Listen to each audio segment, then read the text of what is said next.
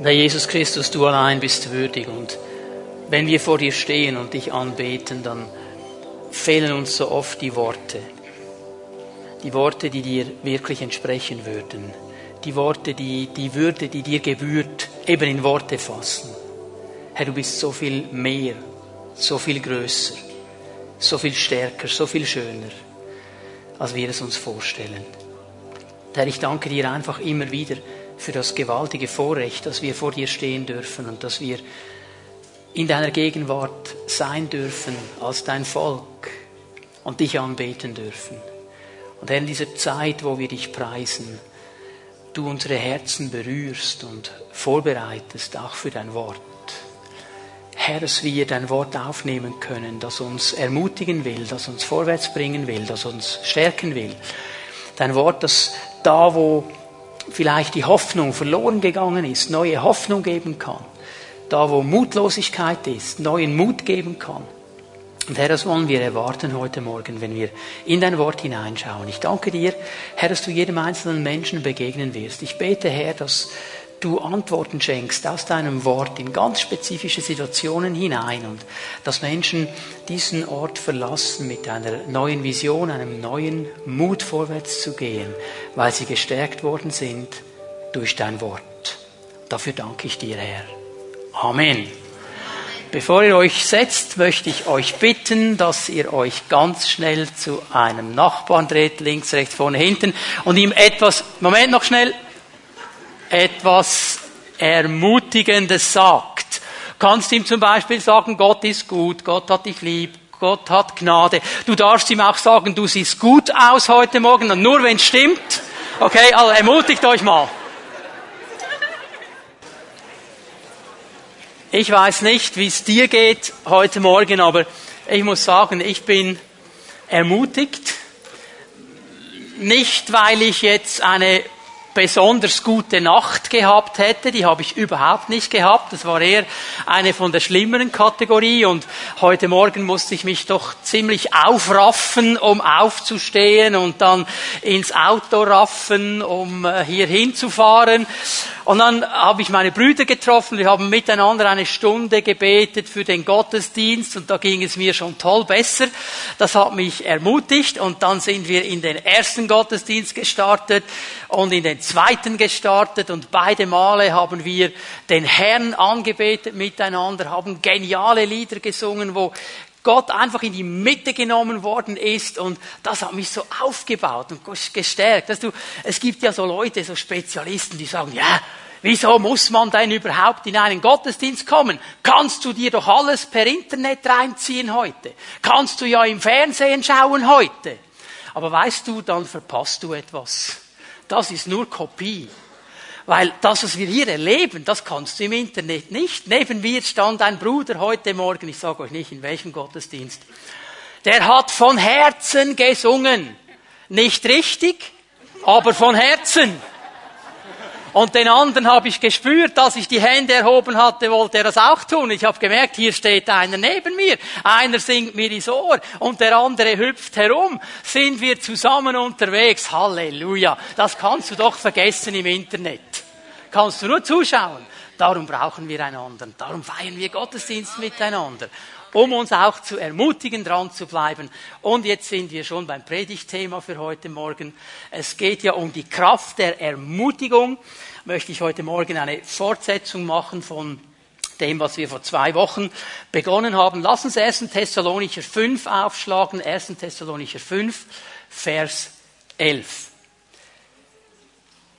Ich lese noch einmal dieses wichtige Wort des Apostels Paulus Darum macht euch gegenseitig Mut und helft einander im Glauben weiter, wie ihr es ja auch jetzt schon tut. Paulus sagt diesen Christen hier, macht euch gegenseitig Mut, ermutigt euch, sagt euch ermutigende Dinge. Und er gibt auch hier eine klare Ziel, Ausrichtung. Er sagt nicht einfach, gebt euch irgendwelche positiven, ermutigenden Worte, dass ihr positiv ermutigenden Worte gesagt habt, sondern Worte, die einander helfen, im Glauben weiterzukommen. Das ist die Zielrichtung der Ermutigung. Da soll mein Bruder, meine Schwester im Glauben weiterkommen. Und wir haben dann vor zwei Wochen uns das angeschaut und haben eine ganz breite Ausrichtung dieses Wortes Ermutigung gesehen. Wenn ich meinen Bruder, meine Schwester ermutige, im Glauben vorwärts zu kommen, dann kann ich nicht einfach immer nur die ermutigenden Worte sagen, dann muss ich manchmal auch, soll ich jetzt das sagen, ermahnend ermutigen, nämlich etwas loszulassen. Das ist auch Ermutigung, weil dir das im Glauben nicht weiterhilft. Ermutigung bedeutet nicht einfach nur, ich sage schöne Dinge, darum habe ich diesen Witz gemacht am Anfang, sage ihm nur, dass er gut aussieht, wenn es wirklich so ist. Nicht, oh, ich muss ermutigen, oh, Schwester Agatha, dein Hut sieht so toll aus heute Morgen. Und innerlich denkst du, du hättest gleich den ganzen Kräutergarten draufbauen können, oder? Darum geht es nicht. Es geht darum, wirklich das Echte zu sagen, was uns vorwärts bringt. Und Paulus kann dieser Gemeinde sagen, ihr habt das schon getan und ihr tut es weiter, hört nicht auf damit. Das ist ein Prozess, den wir lernen müssen, wo wir äh, mehr und mehr auch hineinkommen müssen. Und das wollen wir uns zu Herzen nehmen und lernen, ermutiger zu sein. Wir haben vor zwei Wochen drei Dinge uns angeschaut, ganz kurz zur Wiederholung. Wir haben gesehen, dass Ermutigung, einander zu ermutigen, ein göttlicher Auftrag ist. Wir haben eine der Stellen gelesen, gibt es ganz viele in der Bibel, viele davon in den Briefen des Neuen Testamentes, die ja alle an eine Gemeinde gerichtet sind. Immer wieder kommen die verschiedenen Apostel auf verschiedene Arten und Weisen dahin, dass sie der Gemeinde sagen, ermutigt euch. Ermutigt euch, ermutigt euch. Aber Gott weiß ja um die Kämpfe, in denen wir stehen. Gott weiß ja um die Zeiten, wo es nicht so läuft, wie wir uns das wünschen würden, wo Widerstand da ist, wo Gegenwind da ist. Und er weiß, wir brauchen dann das ermutigende Wort eines Bruders, einer Schwester an der Seite, vorwärts zu gehen, nicht aufzugehen. Das gehört hinein in die göttliche Gemeinde. Wir haben dann auch gesehen vor zwei Wochen, dass Ermutiger gegen den Strom schwimmen. Weil unsere Gesellschaft ist geprägt nicht von der Ermutigung, nicht vom Positiven, sondern vom Negativen. Ich meine, schau dir mal die Nachrichten an, lies die Zeitung, hör im Radio mal zu. Das ist nicht gut, das ist nicht gut, das fällt zusammen, das bricht auseinander, das wird noch kommen, da sehen wir eine Krise am Horizont. Negativ, negativ, negativ, negativ. Und wenn du aufstehst und sagst, ich will in meiner Umgebung, da wo ich bin, ein Ermutiger sein, dann schwimmst du gegen den Strom. Und es fällt mir auf, dass viele Christen das nicht mehr verstehen. Die haben sich schon so ans Negative gewöhnt, dass sie einfach mitheulen mit all den anderen Negativen. Und immer noch das Haar in der Suppe sehen. Ja, Schwester, das ist schon gut, dass du an Heilung glaubst. Und manchmal heilt der Herr auch. Aber weißt du, meine Tante hatte genau dieselben Symptome und dann ist sie gestorben. Sehr ermutigend. Sehr ermutigend. Wir müssen lernen, gegen den Strom zu schwimmen. Wir müssen lernen, aufzustehen und von Gott her die ermutigenden Worte auch wieder auszusprechen. Und, auch das haben wir gesehen vor zwei Wochen, das beginnt bei mir, bei mir selber. Es beginnt nicht bei den anderen. Nicht, wenn du sagst, ja, also wenn mich alle ermutigen würden, dann könnte ich auch ein Ermutiger sein, dann kannst du lange warten. Du musst bei dir anfangen. Matthäus 7, Jesus hat das ganz klar gelehrt in der Bergpredigt. Was du willst, dass dir die Menschen tun, das tu du ihnen. Wenn du ermutigt werden willst, fang an, ein Ermutiger zu sein. Und wir haben eine Situation gesehen im Leben von David, wo wirklich der Widerstand da war, wo eine, eine ganz schwierige Situation war in Ziklag. Und die Bibel sagt uns, und er erbaute sich selber im Herrn. Er ermutigte sich selber im Herrn. Er hat den Herrn gesucht. Er hat ihn angebetet. Und weil er die Augen wegnahm von der Situation um ihn herum und auf Gott schaute, wurde er selber ermutigt und konnte ermutigende Worte weitersprechen. Das beginnt bei mir. Und ich möchte heute Morgen hier Fortsetzung machen und euch Eigenschaften zeigen eines Ermutigers. Die Bibel hat sehr viel dazu zu sagen. Wir schauen mal, wie weit wir kommen heute Morgen. Aber das Erste, was mir aufgefallen ist, wenn ich das Wort Gottes studiere unter diesem Thema, dass der Ermutiger versteht, dass Gott ihn angenommen hat. Ermutiger verstehen, dass sie von Gott angenommen sind, dass sie von Gott geliebt sind. Gott ist der größte Ermutiger im ganzen Universum. Es gibt keinen größeren Ermutiger als er. Er kann immer wieder diese Worte sprechen. Ich meine, was diese Schwester in ihrem Zeugnis erzählt hat, dieses, dieses prophetische Wort auch von Jesaja, freue dich, du Unfruchtbare. Ja, weißt du, wenn du fünf Kinder zu Hause hast und das alles super läuft, dann kannst du dich freuen an diesem Wort. Weißt du, was für eine Ermutigung, wenn Gott hineinspricht in eine Situation, wo es eben in diesem Bereich nicht so läuft, wie du dir das wünschst. Und der Herr sagt, juble, du Unfruchtbare, denn die Kinder werden kommen. Halleluja. Er ist ein Ermutiger, er spricht da hinein. Er sagt zu diesem altersschwachen Abraham, der keine Kinder mehr bekommen kann, und zu seiner Sarah, die auch unfruchtbar ist, ihr werdet ein Kind bekommen, das wird kommen, es wird kommen, egal wie lange das es geht, es wird kommen. Er ermutigt. Er schaut sich Israel an. Und weißt du, das ist ja interessant, wenn du die Geschichte Israels ein bisschen studierst, gerade die neuere Geschichte. Da gibt es dieses prophetische Wort, wo der Herr sagt, und die Wüste, vieles an Israel ist Wüste, wird blühen. Und die Früchte dieser, aus dieser Wüste werden den ganzen Erdkreis überschwemmen. Wer hat schon mal eine Jaffa-Orange gegessen? Erfüllung der Prophetie. Erfüllung der Prophetie. Du hast vielleicht gesagt, Wüste, hier wächst nichts. Gott hat gesagt, Halleluja. Und ob was ich, ich sage dir, dass hier etwas wächst. Ich weiß, wie es geht. Gott ist ein Ermutiger. Immer und immer und immer wieder. Und im Alten Testament sehen wir so viele Worte, die geschrieben worden sind über ihn. Und die ermutigen sollen. Das war ihm nicht genug. Er hat gesagt, ich will nicht, dass mein Volk nur liest und hört was Ermutigung ist. Ich will ihnen zeigen, dass ich ein Ermutiger bin. Und er hat seinen Sohn Jesus Christus gesandt. Johannes sagt in diesem äh, Eingang zum ersten, äh, zum Johannesevangelium im ersten Kapitel ein bisschen kompliziert tönt, dass das Wort wurde Fleisch denkst du, Wort wurde Fleisch, was heißt jetzt das wieder? Es heißt ganz einfach, dass all das, was von Gott gesagt worden ist, was von Gott geschrieben worden ist, was die Leute gehört haben, wurde in Jesus Christus lebendig. Und Jesus hat das vorgelebt. Er hat diesem Wort Fleisch gegeben. Er ist gekommen, um zu zeigen, wie der Vater ist. Er ist gekommen, um das Herz Gottes seinem Volk zu zeigen. Und Jesus war ein völliger Ermutiger. Schau dir mal die Geschichte an mit seinen Jüngern.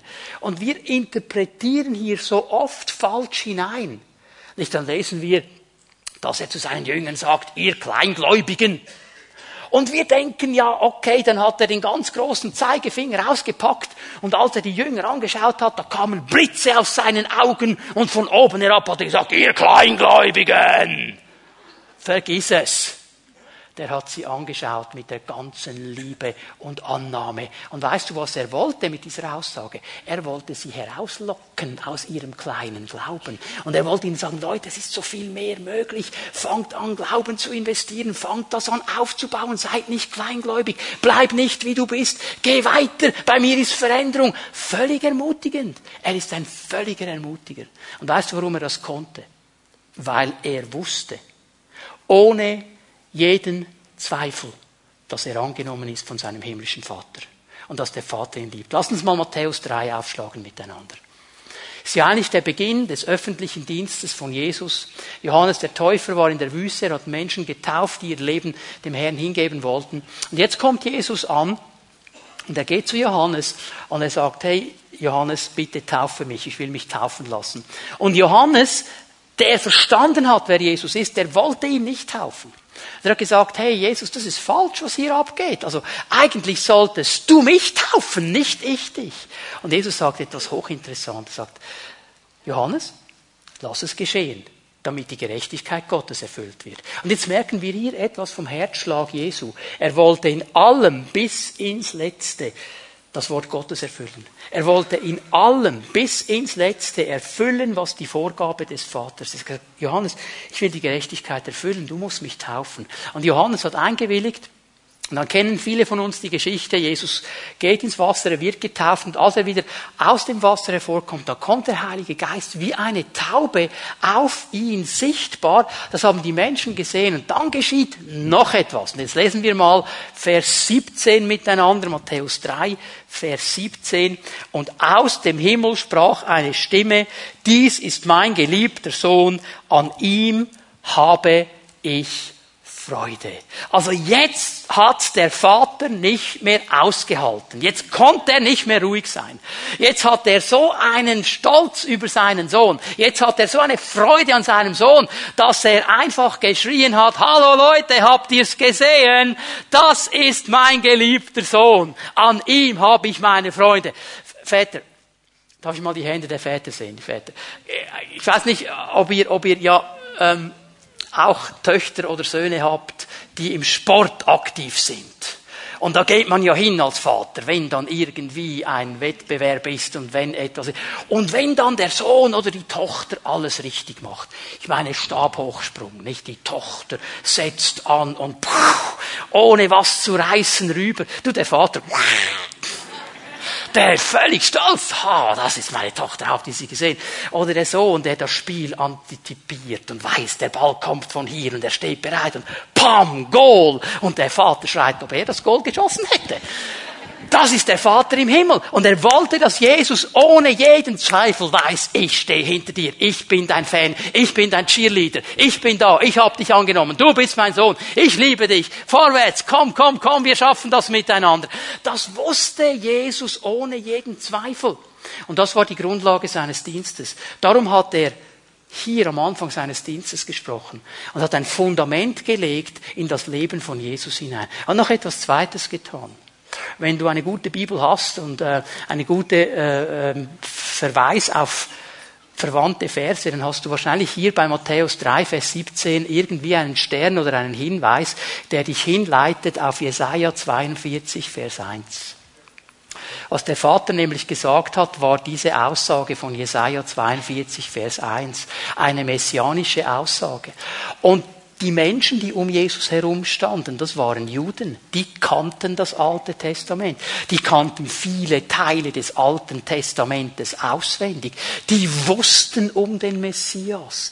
Und der Vater im Himmel hat mit dieser Aussage nicht nur Jesus selber bestätigt und ihm gesagt, ich habe dich angenommen, ich liebe dich. Er hat ihm auch das, den Rückhalt gegeben, wollte den Rückhalt im Volk zementieren. Das ist der Messias. Hört auf ihn. Wir wissen, das Volk hat das nicht angenommen dann im letzten. Aber merken wir, wie, wie der Vater hier am Anfang seines öffentlichen Dienstes ganz stark diesen Punkt legen will. Du bist angenommen, du bist geliebt. Und wenn wir dann ein bisschen weiterlesen, merken wir warum. Der Geist Gottes nämlich führt Jesus in die Wüste, führt ihn in die Versuchung. Und was der Teufel immer wieder anspricht, ist Folgendes. Wenn du Gottes Sohn bist, dann mach das und das. Dann mach das und das. Ich sage es mal ein bisschen mit anderen Worten. Jesus, bist du wirklich sicher, dass du der Sohn Gottes bist? Bist du wirklich sicher, dass du angenommen bist? Bist du wirklich sicher, dass du geliebt bist? Bist du wirklich sicher, dass der Vater im Himmel ganz hinter dir steht? Ist das wirklich so, wenn du Gottes Sohn bist? Und Jesus wusste das. Ist nicht mal darauf eingegangen. Ist euch aufgefallen, dass er nicht sagt, jetzt halt das Maul, natürlich bin ich Gottes Sohn. Er sagt nur, es steht geschrieben. Er geht gar nicht auf die Frage ein und will erklären, dass er Gottes Sohn ist. Das war für ihn sowas von sonnenklar. Darüber müssen wir gar nicht diskutieren. Und weißt du, in Johannes 15, Vers 9, sagt er etwas ganz Interessantes. Johannes 15, Vers 9. Wie mich der Vater geliebt hat, die Annahme, die Liebe, die der Vater für mich hat, so habe ich euch geliebt. So habe ich euch geliebt. Nicht ein bisschen weniger als das der Vater für mich hat, sondern genauso in der gleichen Art und Weise, in der gleichen Intensität, in der gleichen Tiefe, in der gleichen Beziehungsfülle, genauso wie der Vater mich liebt, habe ich euch geliebt. Und ihr seid in dieser Liebe drin. Bleibt in dieser Liebe. Bleibt in diesem Wissen der Annahme, dass ihr geliebt seid, dass ich hinter euch stehe, dass der Vater hinter euch steht. Bleibt in diesem Verständnis, dass ich euer großer Bruder bin und ihr aufgenommen seid in die Familie Gottes, wenn ihr mich eingeladen habt. Warum hat er ihnen das so gesagt? Jesus wusste, dass es nicht mehr lange geht, bis der Verräter kommen wird mit den Soldaten, er festgenommen wird, ans Kreuz geschlagen wird. Und er wusste, dass die Jünger dann eine ziemlich schwierige Zeit durchmachen, dass sie aufgeben, dass sie Hoffnung verlieren, dass sie zweifeln, dass sie Angst haben, dass sie sich verstecken, dass sie nicht mehr den Mut haben, vorwärts zu gehen, dass sie sich nicht mehr ermutigen. Lass mal Johannes lesen, hey. Petrus in seinem Frust ich gehe fischen. Was sagt er? Was sagt er? Eigentlich was er sagt, also nichts gegen die Fischer. Aber er war ja Fischer, bevor Jesus ihn berufen hat. Was er eigentlich sagt, ist, dass das mit Jesus hat nicht funktioniert, ich gehe wieder fischen. Völlig entmutigend, nicht ermutigend, nicht ermutigend.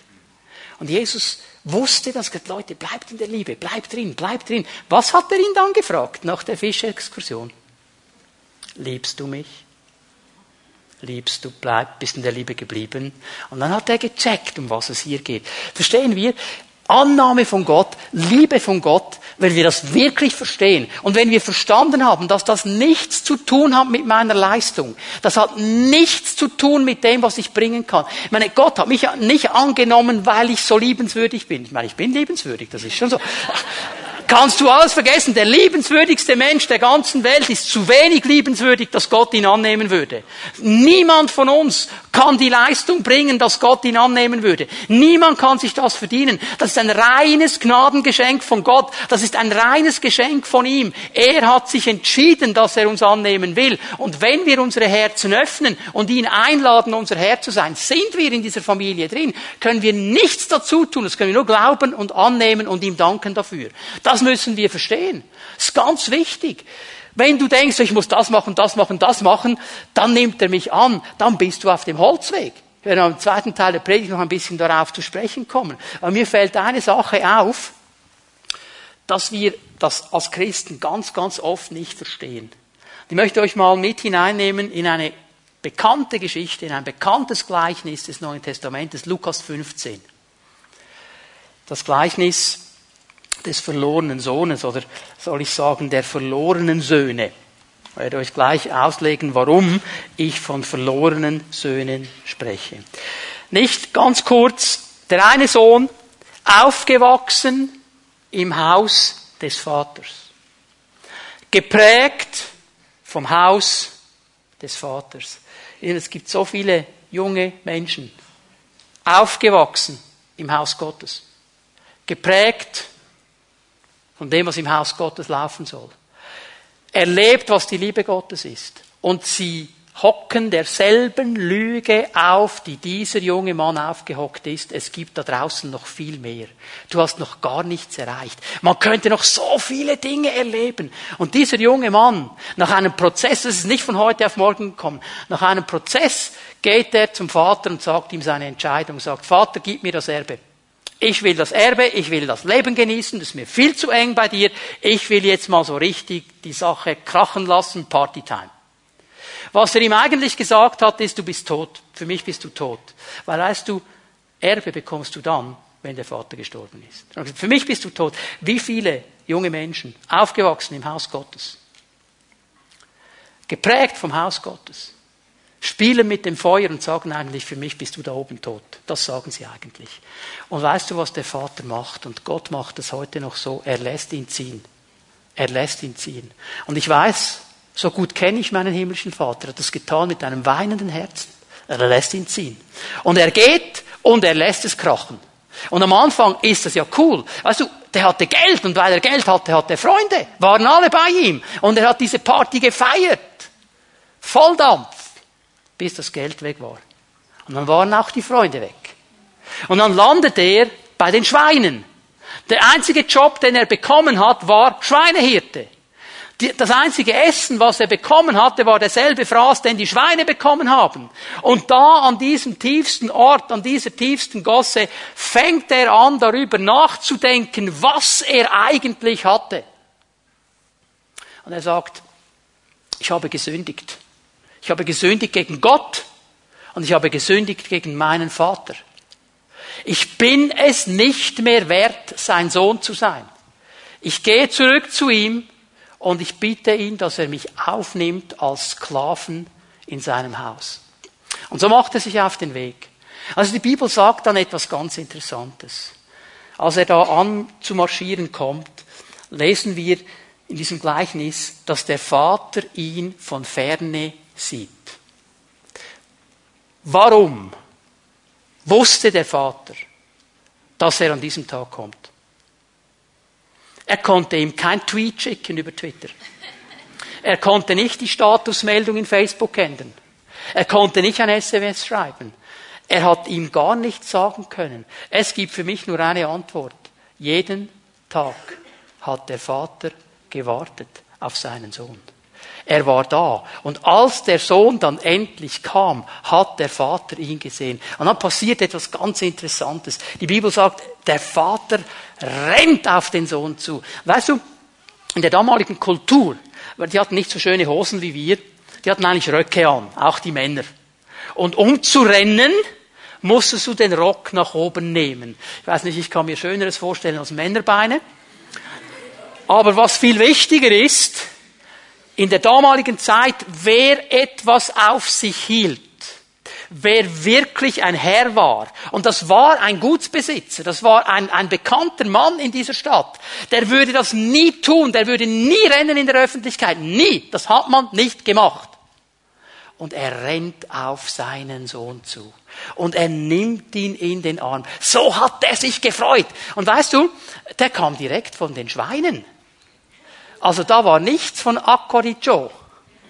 Weißt du, was der anhatte? Aqua di Porky. Der hat nach Schwein gestunken. Der hat echt gestunken. Und der Vater nimmt ihn in den Arm und umarmt ihn. Und dann lässt er seinen Spruch los, wie er gesagt hat, Vater, ich habe gesündigt gegen den Himmel, gegen Gott, gegen dich. Ich habe gesündigt. Ich bin nicht mehr wert, dein Sohn zu heißen. Und in diesem Moment unterbricht ihn der Vater. Er unterbricht ihn. Er lässt ihn nicht weiterreden. Und eigentlich sagt er ihm, jawohl, du hast recht, du wärst es nicht mehr wert, mein Sohn zu sein. Eigentlich wäre das so. Aber, aber, dann ruft er seinen Dienern und er sagt, hey, bringt das Feierkleid, bringt die Schuhe, bringt den Siegelring, mein Sohn ist wieder da. Und was er tut mit diesen drei Utensilien, er setzt ihn völlig wieder ein als Sohn. In die völlige Sohnesstellung kommt er zurück. Das Feierkleid weist ihn aus als jemand, der frei ist. Die Schuhe, die Sandalen zeigten an, er ist nicht Sklave. Und der Siegelring war faktisch der Schlüssel zum ganzen Besitz des Vaters. Er hat alles verprasst. Er hat alles ausgegeben und jetzt gibt er ihm diese ganze Autorität zurück. Und jetzt würden wir sagen, Halleluja, da haben sie eine Party gefeiert und so. Und dann kommt der zweite Sohn. Der hat noch einen zweiten. Und weißt du, viele von uns, die seit Jahr und Tag in die Gemeinde gehen, sind vergleichbar mit diesem zweiten Sohn. Dieser Sohn kommt wir lesen mal an miteinander ab Vers 25. Der ältere Sohn war auf dem Feld gewesen. Er war auf dem Feld. Er hat gearbeitet. Er hat für den Vater gearbeitet. Er hat nicht auf der faulen Haut gelegen. Er hat nicht irgendwie Dolce Farniente gemacht. Er hat gearbeitet für den Vater. Der war auf dem Feld. Der hat das Feld des Vaters bestellt. Der hat hart gearbeitet. Der kommt vom Feld. Und als er jetzt zurückkam, hörte er schon von weitem den Lärm von Musik und Tanz. Er rief einen der Knechte und erkundigte sich, was das zu bedeuten habe. Dein Bruder ist zurückgekommen, lautete die Antwort. Und dein Vater hat das Mastkalb schlachten lassen, weil er ihn wohlbehalten wieder hat. Und jetzt würden wir sagen, ja, der hat sich doch gefreut, der hat sich doch gefreut. Das ist doch super, jetzt ist er wieder zurückgekommen, jetzt haben wir ihn wieder, wunderbar. Der ältere Bruder wurde zornig. Der wurde zornig. Und er wollte nicht mehr ins Haus. Wie viele Christen sind genauso? Jetzt habe ich doch für dich gearbeitet, Herr. Jetzt habe ich doch das gemacht. Jetzt habe ich doch, jetzt habe ich doch, jetzt habe ich doch. Und jetzt kommt dieser Sünder, frisch bekehrt, aus der Gosse. Und du segnest ihn einfach. Und ich warte schon so lange auf diesen Segen und ich bekomme den nicht. Und die wurde zornig und sauer. Er ging nicht mal ins Haus. Er hat getrötzelt wie ein kleines Kind. Er hat herumgestänkert wie ein kleines Kind. Und weißt du, was mein Herz berührt? Da kam sein Vater heraus und redete zu ihm. Der Vater geht ihm nach. Hör mal, hast du wirklich verstanden, dass du angenommen bist? Hast du wirklich verstanden, dass du geliebt bist?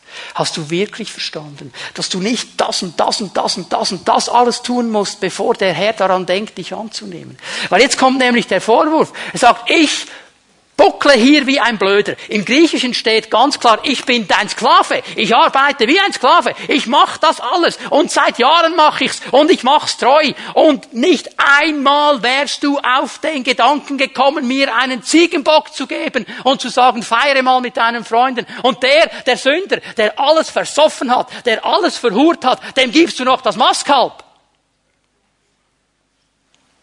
Der Vater sagt, mein Sohn, Du warst doch immer in meinem Haus. Alles, was mir gehört, gehört doch dir. Du bist doch angenommen. Du bist doch geliebt. Er hat das nicht verstanden. Hast du verstanden, dass du angenommen bist, geliebt bist? Hast du das verstanden? Oder wirst du sauer, wenn andere etwas bekommen, was du dir schon lange wünschst? Kannst du dich freuen daran, wenn der Vater einen Bruder, eine Schwester segnet? Kannst du dich freuen daran? Oder fängst du sofort an, aufzuwiegen, was hat der gemacht, was habe ich gemacht, warum bekomme ich nicht? Dann hast du nicht verstanden, wer der Herr ist.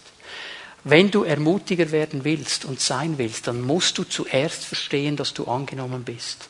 Und du musst verstehen, dass du geliebt bist. Jetzt möchte ich einen zweiten Punkt hier anschließen, der ist ganz, ganz wichtig. Ermutiger haben nämlich nicht einfach nur eine Sicht für die Annahme und die Liebe Gottes. Sie haben auch eine ganz ausbalancierte Sicht vom himmlischen Vater. Ich werde euch gleich erklären, was ich damit meine. Wir müssen eine ausbalancierte Sicht haben vom himmlischen Vater. Ich gebe euch hier mal eine Stelle aus 1. Korinther 4, Vers 15. Das ist eine hochinteressante Aussage von Paulus. Und eine Aussage, die wir vielleicht oft ein bisschen falsch und einseitig verstehen.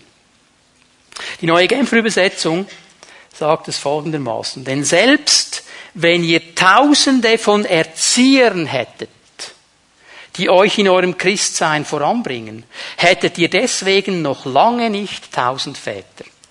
Dadurch, dass ich euch das Evangelium verkündete und euch zum Glauben an Jesus Christus geführt habe, bin ich euer Vater geworden. In dieser Aussage scheint es so, dass Paulus jetzt hier die Erzieher oder viele deutsche Übersetzungen sagen die Zuchtmeister gegen die Väter stellt und sie gegeneinander ausspielt. Das macht er nicht. Er sagt hier an keiner Stelle, ihr braucht die Erzieher und die Zuchtmeister nicht.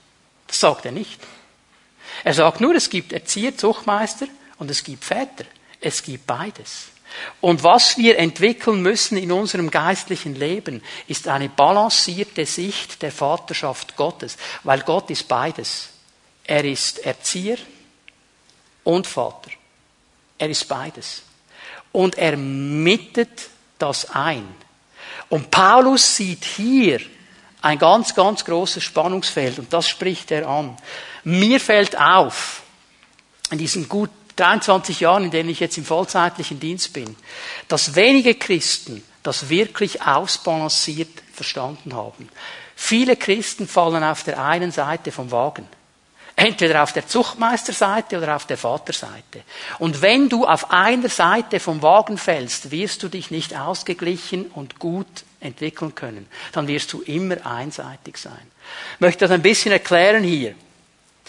Ähm, der Erzieher, der Zuchtmeister, der Lehrer, Pädagogos steht hier, der Pädagoge, der erziehen will, der ist nicht interessiert an dir als Person, sondern an deiner Leistung.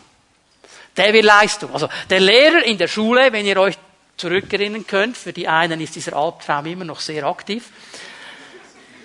Der ist nicht interessiert, wie es dir geht. Wenn eine Prüfung ansteht, ist dem egal, ob du Liebeskummer hast. Oder Bauchweh oder Kopfweh. Das ist ihm egal. Er will die Prüfungsergebnisse. Er ist interessiert an der Leistung. Wie es dir geht als Person, das ist ihm egal. Er will ein Ziel erreichen. Leistung, Erzieher. Der Vater ist interessiert an dir als Person. Dem geht's nicht primär um die Leistung. Dem geht's eigentlich um dich als Person. Und jetzt müssen wir lernen zu verstehen, dass Gott an beidem eine Interesse hat. Sage euch mal, was geschieht, wenn man sich einseitig entwickelt. Christen, die Gott nur als ihren Erzieher sehen, nur als ihren Zuchtmeister, die werden nie genügen. Nie. Weil wir können Gott nie genügen. Wenn ich ihm mit Leistung gefallen will, wenn ich das Ergebnis bringen will, um ihn zufriedenzustellen, ich kann nur in eine negative Spirale hineinkommen. Weil es wird nie genügen. Nie. Ich kann das Beste bringen, das Frömmste, das Heiligste vor Gott genügt das nie. Gott ist immer noch frömmer und noch heiliger. Seine Ansprüche sind immer noch höher. Das wird nie, nie funktionieren. Und wenn ich den Eindruck habe, jetzt muss ich irgendwie eine Spirale einsetzen, ich muss das machen und das machen, jetzt gebe ich mir extrem Mühe, jetzt mache ich das. Und dann habe ich es gemacht und dann merke ich, ich hätte es noch besser machen können. Ich komme in die Hauszelle, sagst, oh, ja, ich habe drei Stunden gebetet heute Morgen. Und der Zellenleiter sagt, ähm, Hast du in deinem Gebet an diesen Bereich auch gedacht? Ganz wichtig, dass wir dafür beten. Gleich wieder auf Feld 1 beginnen. Habe etwas vergessen dabei. Also manchmal haben wir den Eindruck, wir müssen Gott heranbeten oder heranlobpreisen, heransingen. Weißt du, manchmal denke ich, wir haben das Gefühl, Gott ist eine Diva, die sich hinter der Ecke versteckt und so hervorschaut und sagt, also wenn ihr wollt, dass ich herauskomme, dann müsst ihr zuerst fünf Minuten ganz schön singen, sonst komme ich nicht. Und wir singen wie die Weltmeister. Und haben das Gefühl, wir singen ihn herein. Hey, der ist doch keine Diva. Der ist schon lange da. Als ich heute Morgen um fünf aufgestanden bin, lieber liegen geblieben wäre, der war schon da. Der heißt Yahweh Shammah, er ist gegenwärtig, der ist immer da. Ich muss ihn nicht heranbeten. Er ist schon lange da. Und weißt du was, er freut sich, wenn wir kommen. Er freut sich daran, wenn wir vor ihm stehen und ihn anbeten. Du musst ihn doch nicht heranbeten. Aber wir sind in diesem Leistungsmodus drin. Und das nimmt uns immer in eine negative Spirale, weil es wird nie reichen. Nie.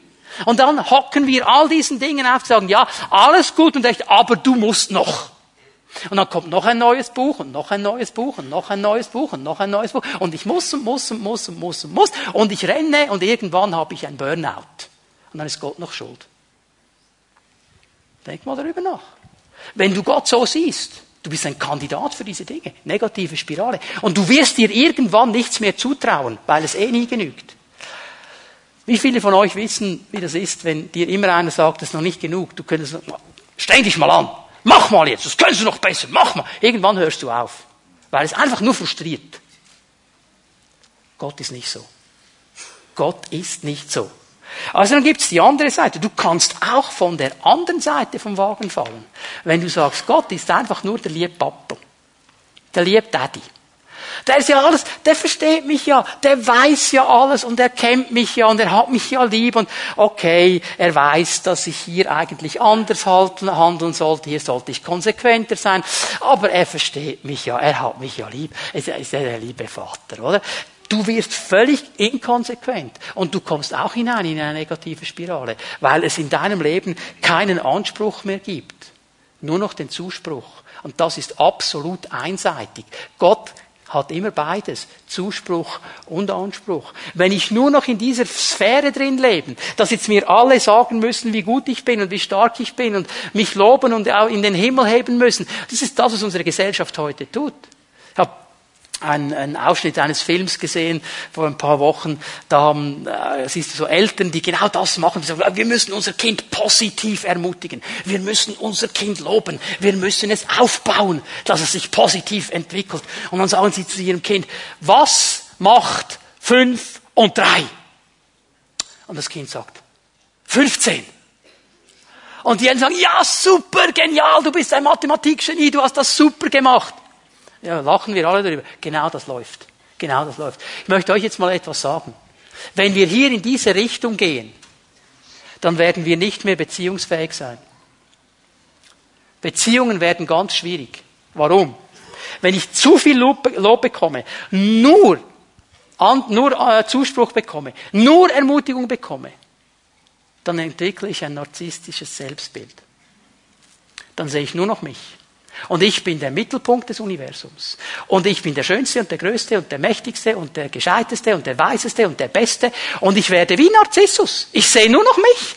Und dann kommt noch irgend so ein Kerl in der Gemeinde auf die Idee, mich zu hinterfragen. Ja, spinnst du eigentlich?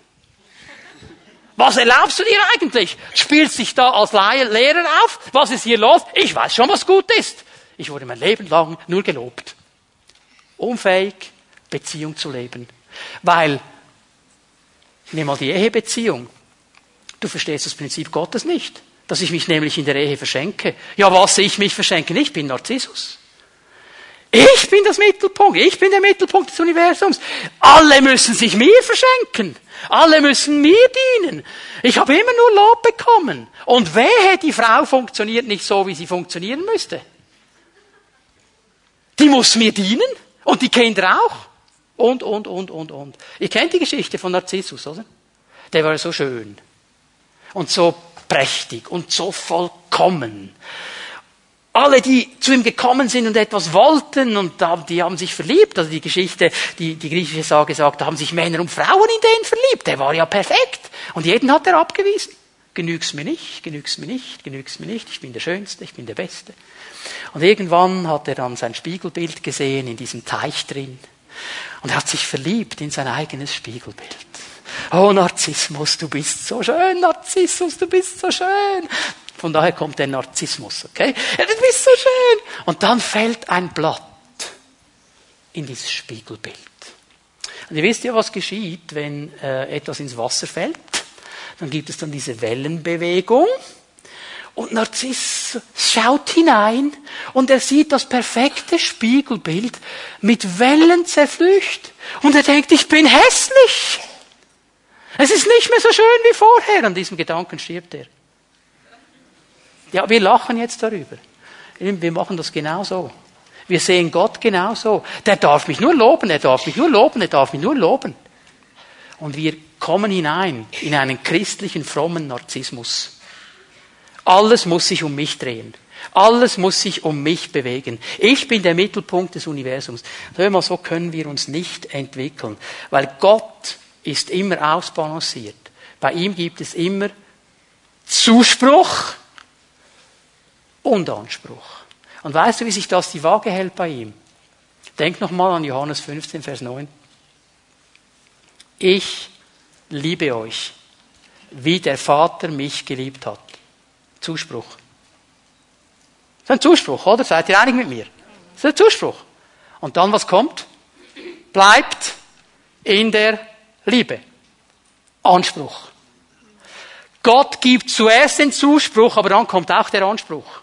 Und wenn wir auf der einen Seite stehen bleiben, dann entwickeln wir uns nicht so, wie wir uns entwickeln sollten als Christen. Und dann können wir auch unsere Leben nicht meistern. Weil all das, was hier kommt, wird hineinkommen in meine Lebensbereiche, wo ich bin. In meine Familie, in meine Kindererziehung, an meinen Arbeitsort, in die Gemeinde, überall, wo ich bin. Egal, was ich hier jetzt habe, auf welcher Seite ich vom Wagen falle. Wenn ich ein absoluter Zuchtmeister bin, dann werde ich meine Familie kaputt machen.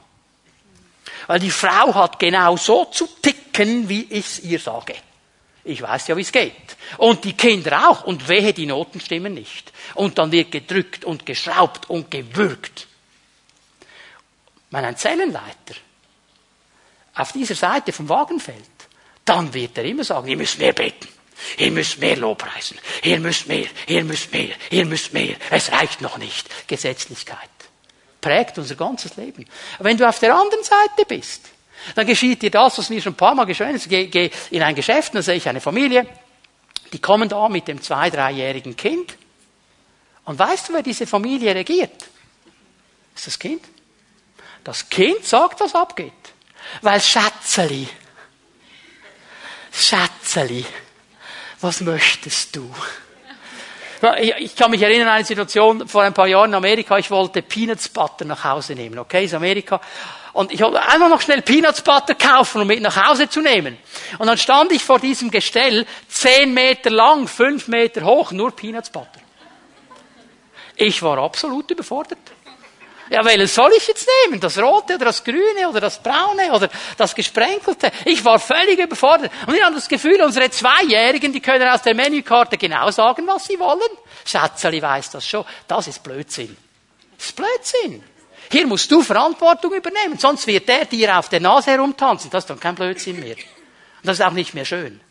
Wenn wir diese Ausbalanciertheit nicht haben, dann werden wir uns nicht gesund entwickeln. Und das ist das Anliegen, das Paulus hier hat. Und ich sehe das immer wieder beim Herrn. Ich sehe es immer wieder bei ihm. Die zehn Gebote. Es kann sagen, ja, das ist ein völliger Anspruch, oder? Also was Gott da will, das ist ja jenseits. Aber wenn du verstehst, dass im Hebräischen vor jedem Gebot steht, du wirst nicht. Du wirst nicht Ehe brechen. Du wirst nicht stehlen. Du wirst nicht falsches Zeugnis reden. Warum kann er das sagen? Weil er, bevor er überhaupt kommt mit den Geboten, sagt, ich bin der Herr, dein Gott, der dich erlöst hat aus dem Sklavenhaus in Ägypten, der dich in die Freiheit hineingeführt hat, der dir einen neuen Bund gegeben hat, der dich freigesetzt hat. Und weil du in diesen neuen Dingen drin lebst, Zuspruch, kannst du den Anspruch erfüllen. Hast du verstanden, dass dir das gar nichts bringt? Dass das alles nur Lüge ist, wenn du das Gefühl hast, muss ich mal eine andere Frau noch ausprobieren oder dem Nachbarn noch was klauen? Dass das alles nur eine Kopie ist vom Echten, weil in mir ist alles. Stell, bei Gott ist das immer zusammen, Zuspruch und Anspruch. Du sagst, ja, es ist also so schwierig, was Gott dann immer noch will. Ja, aber er sagt dir, der, der in dir lebt, ist stärker als der, der in der Welt lebt. Darum kannst du überwinden. Darum können wir überwinden. Nicht wegen uns, wegen ihm, weil er alles schon gegeben hat. Zuspruch Zuspruch. Jesus sagt zu seinen Jüngern, in der Welt habt ihr Bedrängnis. Sagst du, ja, das ist eine schöne Verheißung. Ist auch nicht unbedingt ermutigend. Aber was er dann sagt, ist ermutigend. Aber ich habe die Welt überwunden. Und mit mir kannst du überwinden. Verstehen wir? Wenn der Anspruch auf mich zukommt, dann muss ich wissen, es gibt einen Zuspruch von Gott, damit ich diesen Anspruch überhaupt einlösen kann. Aber wenn wir das nicht zusammenbringen, wenn wir das nicht ausbalanciert sehen, dann werden wir uns als Christen nicht gesund entwickeln. Dann werden wir im letzten auch nie zu echten Ermutigern werden, weil wir dann immer einseitig sind. Und wenn du deine Kinder aufbauen willst, ich möchte noch mal kurz diesen Gedanken aufnehmen, wenn du sie aufbauen willst, und wenn du willst, dass sie stark werden, das, das gilt für die natürlichen Kinder in deiner Familie, das gilt auch für die Kinder Gottes in der Gemeinde, dann müssen sie hier ausgewogen leben. Denn wenn sie das verstanden haben, dass es eine Ausgewogenheit gibt, dass es einen Zuspruch und einen Anspruch gibt, dann werden sie Nein sagen können. Und dann werden sie eine Meinung haben können. Und dann werden sie stehen können. Alles andere überfordert sie. Und Gott möchte, dass wir als sein Volk in dieser Welt stehen können. Ausgewogen und ermutigend. Aufgebaut auf dieser Grundlage, dass wir verstanden haben, Gott hat mich angenommen. Er hat mich geliebt. Das hat gar nichts zu tun mit meiner Leistung. Das hat gar nichts zu tun mit meinem Namen, mit meiner Familie, mit weiß ich was. Gar nichts mit diesen Dingen. Und ich weiß aber auch, dass Ermutigung von Gott her bedeutet, es ist Zuspruch und Anspruch. Und ich lebe das ausgewogen in meinem Leben. Und ich werde mich entwickeln und stark entwickeln. Und Gott wird sichtbar werden. Gott ist nicht einseitig. Gott wird sichtbar werden durch mein Leben hindurch. Ich glaube, liebe Gemeinde, dass dieses Wort von Gott ganz wichtig ist für uns. Dass er uns hier wirklich etwas in die Hand geben möchte, damit wir uns gesund entwickeln, damit wir stark vorwärts gehen können. Er fordert uns auch heraus, das ist mir bewusst für die, auf welcher Seite du auch stehst, es ist immer eine Herausforderung, in die Mitte zu kommen. Aber wenn wir diese Herausforderung Gottes annehmen, dann wird etwas Starkes geschehen können. Und ich glaube, dass viele der Dinge, die dich jetzt herumtreiben, es gibt Menschen hier, Gott hat zu dir gesprochen, mehrere Male, schon lange, und hat dir klar gesagt, das ist deine Aufgabe, das ist dein Dienst. Aber weil du ihn nur als Zuchtmeister siehst, hast du es auf die Seite geschoben. Weil du sagst, ich werde das eh nie können. Er hat nie gesagt, dass du es können musst. Er hat nur gesagt, ich habe dich dazu berufen. Sag ja. Und dann kommt er. Also bei jeder Berufung gibt es Dinge, die können wir nicht.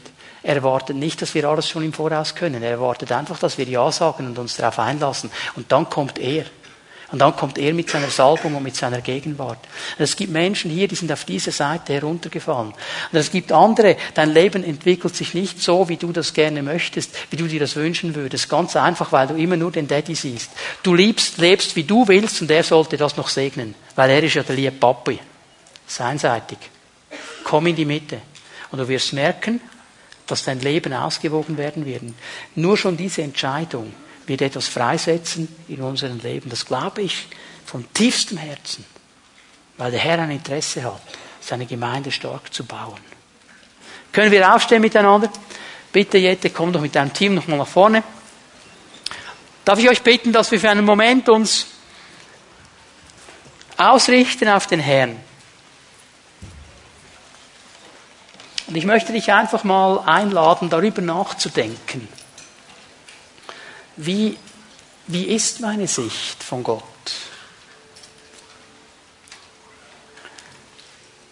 Habe ich diese ausgewogene Sicht? Habe ich verstanden, dass es bei Gott immer Zuspruch und Anspruch gibt? Oder merke ich, ich bin auf, einer, auf der einen Seite tendiert, in eine Richtung zu gehen? Da glaube ich, dass Gott uns heute Morgen einfach einlädt, eine Entscheidung zu treffen, uns einzumitten und den Segen dieser Einmittung zu empfangen. Wenn wir da sind, wo Gott uns haben möchte, da wird immer der Segen kommen. Wenn Menschen das tun, was sein Wort sagt, dann wird immer der Segen kommen. Weil da hat Gott seinen Segen hinbefohlen. Lass uns einen Moment darüber nachdenken.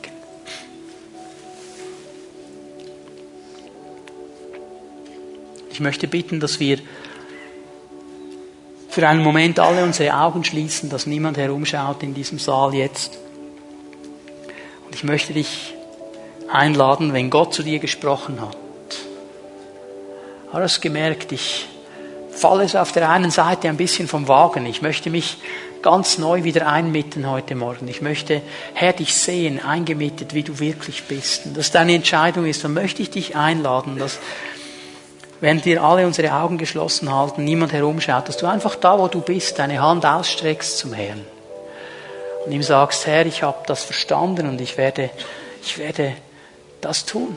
Ich werde dich ganz neu in diese ausbalancierte Art und Weise sehen. Danke, Herr. Streck einfach deine Hand aus. Sag ihm, Herr, ich habe das verstanden. Ich will das in meinem Leben umsetzen. Danke, Jesus. Danke, Jesus. Danke, Jesus. Herr, du siehst diese Menschen, diese Frauen und Männer, die vor dir stehen jetzt in diesem Moment und einfach darum ringen, dich in dieser ausbalancierten Weise zu sehen dieser biblischen Weise auch zu sehen. Und ich möchte dich bitten, Herr, dass du ihnen jetzt begegnest. Jedem Einzelnen von ihnen auf eine ganz tiefe Art und Weise. Herr, du weißt, auf welche Seite diese Unausgewogenheit ist. Ich möchte dich bitten, dass du da hineinsprichst und in die Mitte nimmst. Und dass sie von diesem Tag an ganz neu verstehen dürfen, dass du ein guter Herr bist, ein Erzieher und ein Vater, ein Gott, der Zuspruch schenkt und Anspruch gibt, und dass wir mit deiner Kraft das packen dürfen. So du segnest sie, jeden einzelnen von ihnen, jetzt in diesem Moment. Und ich danke dir dafür. Amen.